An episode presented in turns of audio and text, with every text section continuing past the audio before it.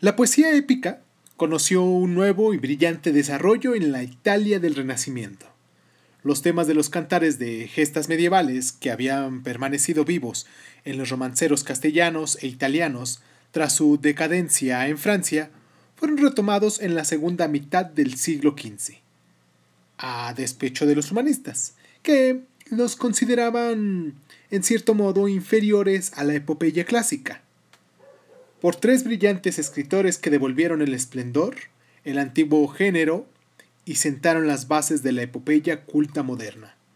En primer lugar, el florentino Luigi Pulci, con su Morgante, seguido por Mateo Boiardo, con El Orlando enamorado, y finalmente Ludovico Ariosto, con el que hoy vamos a hablar aquí en Crónica Lunares, El Orlando Furioso y ellos tres alcanzan la cima de la nueva épica.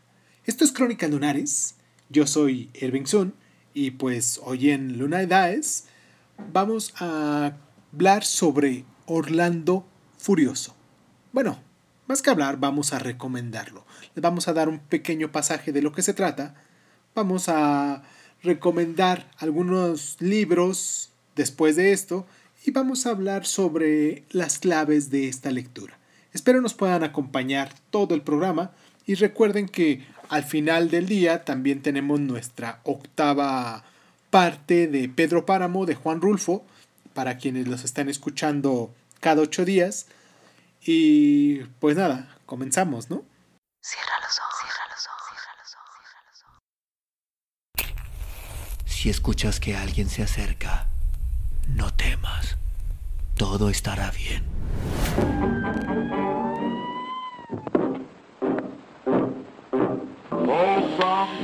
Estás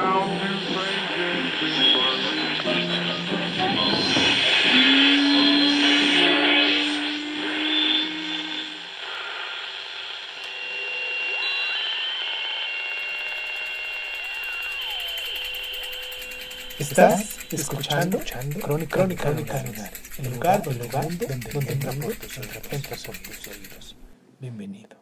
Ludovico Ariosto nació en Reggio Emilia en el año 1474. Fue hijo de un militar de Ferrara que estaba al servicio de la casa de este. La muerte de su padre en el año 1500 le obligó a interrumpir su formación humanística y entrar en religión a fin de poder mantener a su familia con los beneficios eclesiásticos. Estuvo al servicio del cardenal Hipólito de Este y posteriormente, en 1517, al del duque Alfonso de Este, señor de Ferrara y esposo de Lucrecia Borgia. Tras servir como gobernador de la convulsa región de Garfagnana, en la Toscana, pudo cumplir su sueño de retirarse a Ferrara, a una modesta propiedad para dedicarse exclusivamente al cultivo de la literatura, y ahí murió en 1533. Escribió su obra en latín y en italiano, su primera producción poética, llamada Las Carmina, en 1494 al 1503 y las rimas de 1494 al 1516 estaban escritas con elegancia y solvencia. Han sido comúnmente consideradas como obras menores. Mayor altura alcanzaron en sus sátiras y sobre todo en sus cinco comedias inspiradas en el estilo de Plauto. Casaria, Los supuestos, Los estudiantes, El nigromante y La lena. Su obra maestra es el poema épico Orlando Furioso, un proyecto de gran ambición artística que comenzó a redactar en 1505 y cuya primera impresión se publicó en Ferrara en 1516 pero en el que no dejó de hablar duramente toda su vida hasta llegar a la versión definitiva de 1532, un año después de su muerte, ampliada con seis cantos respecto a las, a las ediciones anteriores. A despecho de la recomendación de su amigo, el escritor veneciano Pietro Bembo, decidió escribirla en italiano en vez de en latín. Afortunada circunstancia para las letras itálicas, que con este poema alcanza una de sus cimas más sublimes. Vamos a hacer esta pequeña pausa para recordarles nuestras diferentes redes sociales. Recuerden que nos pueden encontrar como Crónica Lunares de Zoom en las diferentes redes sociales, especialmente en Facebook y también en Instagram como crónicalunares.zoom. Nos pueden dejar un correo en crónicalunares.zoom.hotmail.com para poderlos leer todos y cada uno y me comprometo a que yo personalmente escribiré la respuesta de cada uno de sus correos Agradezco mucho el tiempo que se toman para, para estar aquí con nosotros. Hoy es lunes 13 de septiembre. Próximamente será la independencia, bueno, la, eh, eh, la fiesta de la independencia de México, aquí el 15 de septiembre, y muchos de los países de Latinoamérica que también este, festejan su misma independencia en estas fechas muy similares. Y pues no tengo más que decirles ahorita, más que continuar con nuestro programa como vamos. Les mando un abrazo muy fuerte y continuamos.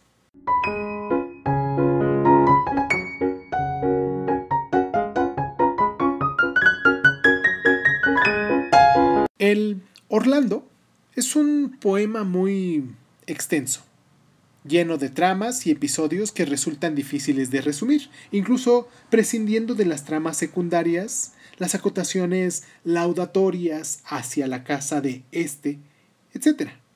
Están compuestos por 46 cantos y suman casi 40.000 versos, escritos en magníficas octavas italianas. La epopeya comienza en el mismo punto en el que Bioardo dejó inconcluso su Orlando enamorado. Orlando, el Roldán del tradicional romance francés. Ha regresado de Oriente en compañía de la bella Angélica y se incorpora a la guerra de Carlomagno que libra contra el rey moro Agramante. Pronto comienzan las disputas por el amor de Angélica que Carlomagno evita prometiendo su mano al caballero más valeroso en la lucha. Los moros vencen a los cristianos y Angélica huye. En su viaje es requerida de amores por Rinaldo, Ferragu y Sacripante, pero ella no se compromete con ninguno de esos. Es capturada por unos corsarios y rescatada por Rugero, jinete en un fantástico hipógrifo. Después se enamora del sarraceno Medoro, con el que regresa a Oriente, concretamente a Catay. Orlando, mientras tanto, emprende la persecución de Angélica y en el curso de la cual vive mil fantásticas aventuras. La liberación de Olimpia, el castillo embrujado del Atlante, los amores de la mora Isabela y el cristiano Servino, y finalmente descubre el idilio de Angélica y Medoro. Monta en cólera la furia a la que alude el título de este poema y cae en una violenta locura, hasta que San Juan, en el paraíso, comunica a Astolfo que ha ascendido hasta ahí montado en un hipógrifo, que la lucidez de Orlando se halla encerrada en una redoma que está en la luna, y hasta ella se dirige Astolfo montado en el carro del profeta Isaías. Recupera y se la devuelve a Orlando, que se redime de sus pasadas violencias luchando contra los paganos, el episodio final relata la historia de Ruggero, descendiente del héroe troyano Héctor que, casado con Bradamante, dará origen la familia de la que desciende la casa de éste. Eso sí, no sin antes haber dado muerte al último de los guerreros moros, Rodomonte, en duelo singular. Este resumen es apenas una pálida muestra de las mil y una situaciones que aparecen a lo largo de este poema, en las que se mezcla la épica tradicional francesa, la épica clásica griega, la tradición cristiana, etc. Todo ello trufado de aspectos mágicos y misteriosos que a menudo bordean el puro disparate. En el poema La extraordinaria fantasía de Ariosto se vuelca en la invención de un episodio tras otro, a cual más extraordinario y desorbitado, que zarandean constantemente al lector, a la gente que, los, que se toma el tiempo para poderlos leer, y le transportan a una acción vertiginosa en la que las maravillas no dejan de sucederle. En fin, que comparados con el Orlando Furioso, muchos clásicos contemporáneos del género de la evasión y la fantasía parecen bastante pobres en imaginación e inventiva, incluso los cinematográficos, con todo su despliegue de efectos especiales tecnológicos. Vamos a hacer esta pequeña pausa para poderles mandar un saludo, un abrazo a toda la gente que nos escucha en Canadá, en Quebec. Ha sido, Canadá ha sido de uno de los países con los que inicié aquí en Crónicas Lunares que pues eh, se dieron la tarea de escucharnos. Mucha gente, muchos conocidos que tengo en Canadá también. Les mando un abrazo muy fuerte, muy caluroso, muy espléndido, por decirlo de algún modo.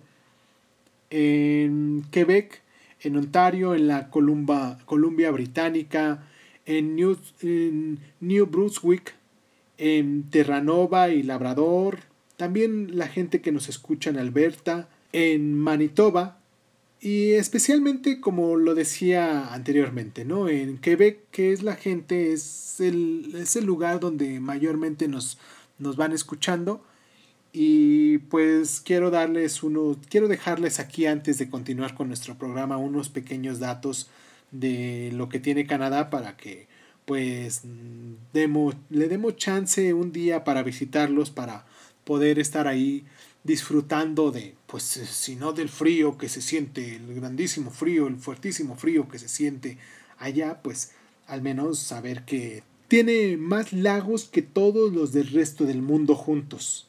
El 10% de los bosques del planeta tiene 22 distintas especies de ballenas y más de la mitad de los canadienses cuentan con una licenciatura. Producen el 70% de la miel de maple del mundo y tienen la mayor número de tiendas de donas por persona. Es el segundo país más grande del mundo después de Rusia y colinda con el Océano Pacífico, Atlántico, Ártico y con Estados Unidos al sur. Tiene 36 millones de habitantes y vale la pena darse una vuelta cuando tengan oportunidad.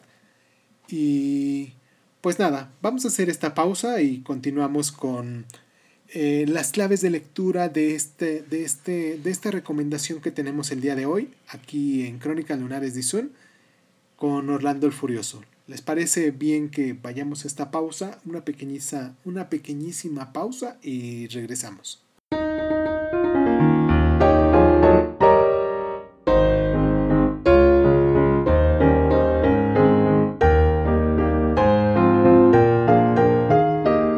La excesiva abundancia de prodigios, la omnipresencia de lo mágico y lo inverosímil, la mezcla arbitraria de temas, asuntos y personajes provenientes de las más diversas fuentes tradicionales, ocioso es decirlo, encubren una intención irónica que ha hecho que algunos críticos comparen el Orlando con el Quijote la burla manifiestamente de las novelas de caballerías y sus disparatadas invenciones.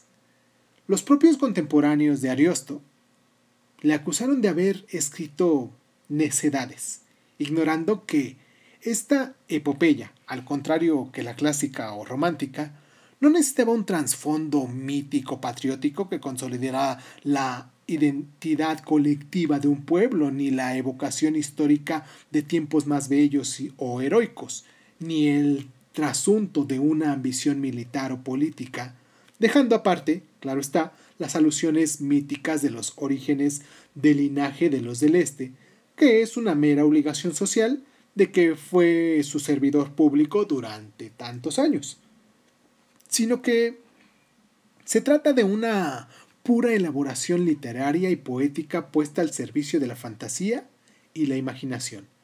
Y dicen así de él, Ariosto halla en los temas caballerescos medievales un estímulo y una abundante fuente para su arte de creador y para su inteligentísimo ingenio.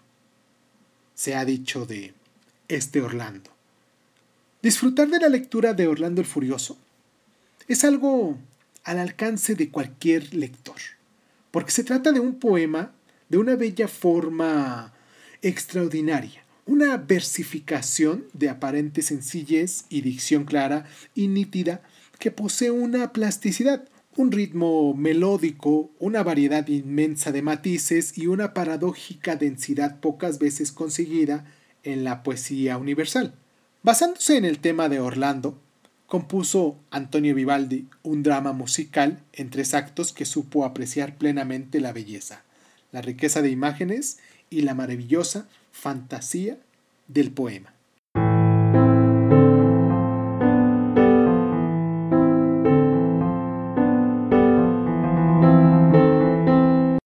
Las cortes italianas renacentistas asumieron respecto al arte un papel protector similar al que habían desempeñado los mecenas en la antigua Roma.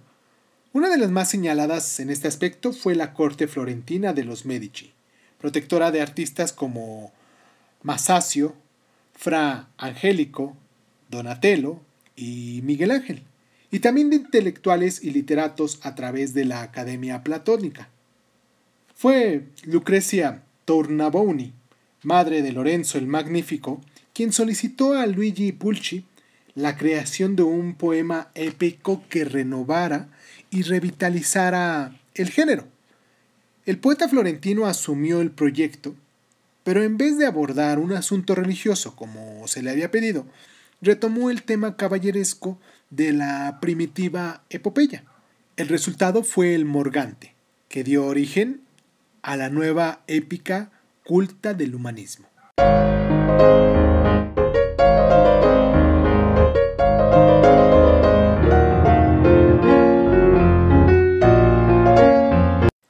Poema que se niega a empezar y se niega a terminar. La frase es de Italo Calvino y alude a que el Orlando Furioso en realidad se presenta como continuación de un poema anterior, El Orlando enamorado de Mateo Boyardo, que había quedado inconcluso a la muerte de su autor y que a su terminación se vio dilatada una y otra vez y tan solo se produjo con la muerte de Ludovico Ariosto.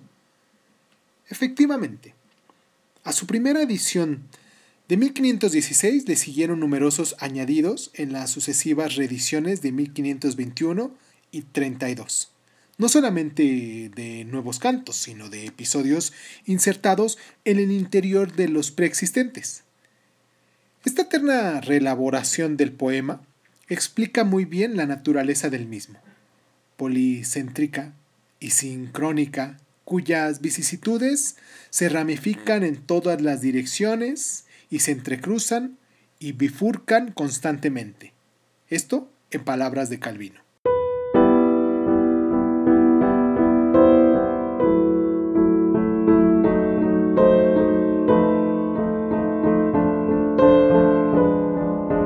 Lógicamente, las lecturas que deben acompañar a Orlando el Furioso deben ser los otros dos grandes textos épicos del Renacimiento italiano, Morgante de Luigi Pulci y Orlando enamorado de Matteo Bioardo, del que es continuación la obra de Ariosto. Morgante es un extenso poema escrito en octava rima entre los años de 1460 y 1470. La acción se desarrolla en múltiples escenarios y lugares y la protagonizan muy diversos personajes. El gigante Morgante, un tanto ingenuo pero capaz de hazañas sorprendentes. El traidor Ganelón, Rinaldo, que da la vuelta al mundo en busca de los antípodas. El viejo de la montaña, etc. Es un poema imaginativo y lleno del sentido de humor, lo que no quiere decir que Pulci se estuviera burlando del ideal caballeresco a la manera de Cervantes y el asunto tradicional está tratado de forma elegante y culta. Orlando enamorado presenta al héroe sumido en penas de amor a causa de la pérfida y coqueta Angélica, lo que le acaba desquiciando. Bioardo, soldado y cortesano, se toma muy en serio la materia de su poema que está cuidadosamente construido y que desborda esa fantasía. Los caballeros de la épica antigua luchaban por su rey y por su religión. Eso todos ya lo sabemos. Pero este Orlando pelea por el amor de una muchacha caprichosa y casquivana. Con Beoardo, el cantar de gestas trasciende la pura alegoría religiosa o política y penetra en el territorio de la fantasía y el arte puro.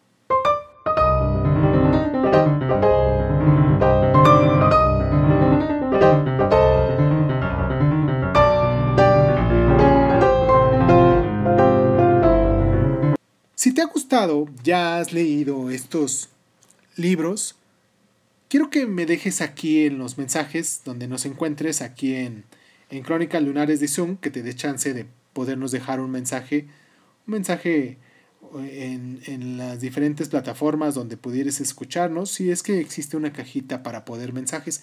Y si no existe, pues eh, te agradecería que fueras a nuestra página en Facebook de Crónicas Lunares de Zoom para que ahí vayas y nos dejes este, tus mensajes de lo que ya leíste, que nos complementes un poquito de lo que se habló el día de hoy aquí en este, en este programa de Lunay Daes. Y pues les mando un abrazo muy fuerte. Vamos a, terminar con esto. Les mando un abrazo muy fuerte a todas las personas que nos se toman el tiempo para descargarnos. Hoy, siendo 13 de septiembre, como les decía, Lunay Daes, lunes 13 de septiembre. Y pues sin más que decir, espero que tengan una excelente semana. Una excelente semana que viene con fiesta, haciendo aquí en México y en algunos países de Latinoamérica. Y pues nos escuchamos el día de mañana con nuestro programa de Martis Dice que vamos a hablar sobre la culpa y la misoginia. Y recuerden que el día de hoy tenemos a continuación la octava parte de Pedro Páramo de Juan Rulfo. Espero que, se queden hasta el final. Está chiquitita esta parte y pues... Mm, pues nada. Muchísimas gracias. Muchísimas gracias por estar.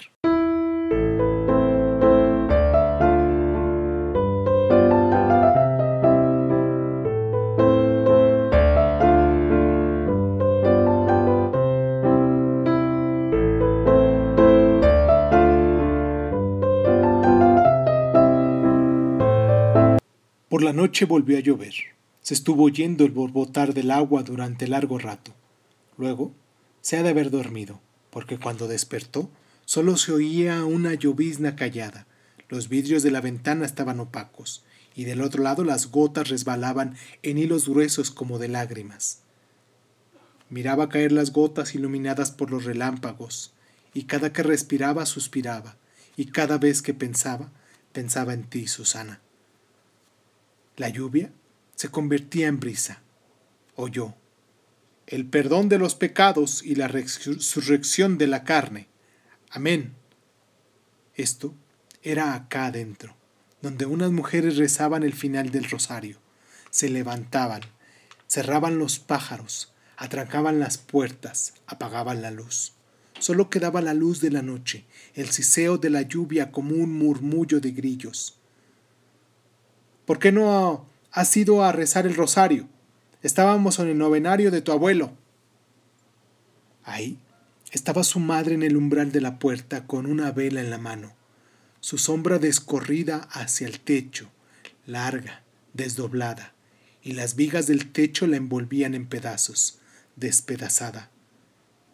Me siento triste, dijo. Entonces ella se dio vuelta, apagó la llama de la vela, cerró la puerta y abrió sus sollozos, que se siguieron oyendo confundidos con la lluvia. El reloj de la iglesia dio las horas, una tras otra, una tras otra, como si se hubiera encogido el tiempo.